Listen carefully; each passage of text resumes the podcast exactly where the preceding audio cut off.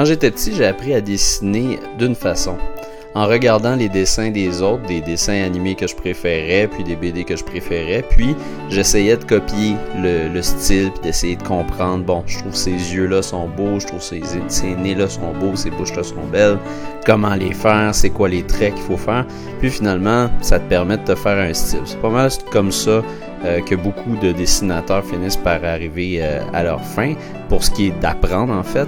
Puis Disney Art Academy, ça fait à peu près la même chose en fait. C'est que on t'apprend à faire des personnages de Disney. Pourquoi ça peut être intéressant de faire des personnages de Disney? C'est que les personnages de Disney ont quand même beaucoup de profondeur et aussi sont très accessibles. C'est vraiment des personnages euh, qui montrent des traits très simples mais très très très très efficaces. Puis dans le jeu, on s'en va vraiment vieux personnages 2D jusqu'aux personnages 3D. Les outils qui sont à notre portée, c'est la même chose que toutes les, euh, tous les jeux qu'on a eu de Art Academy à date. Il y a eu Art Academy, il y a eu aussi celui de Pokémon, et puis maintenant il y a Disney.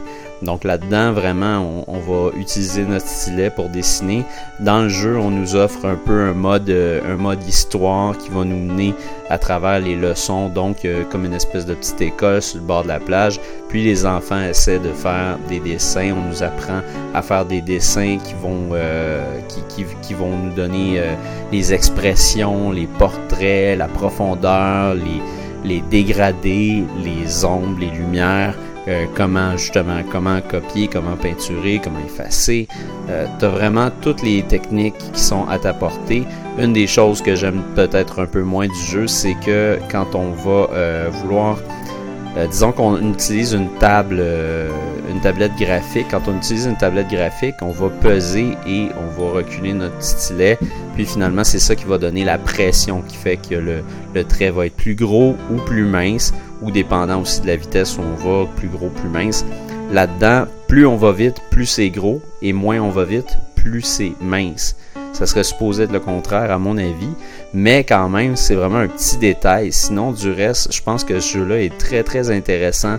On s'en va voir chaque personnage. Les personnages ont été quand même assez bien choisis euh, parce que tous les préférés euh, de tout le monde sont là. Ça s'en va de, du Disney classique à Pixar. C'est un jeu qui est facile d'approche.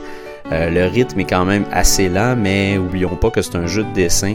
Puis ça s'applique vraiment aux gens qui sont intéressés par le dessin. Si le dessin vous intéresse pas, c'est pas vraiment un jeu vidéo euh, où vous allez euh, battre des scores. C'est vraiment un jeu vidéo qui est fait pour les gens qui apprécient et veulent approfondir des techniques de dessin ou tout simplement veulent apprendre à dessiner avant de se mettre crayon papier.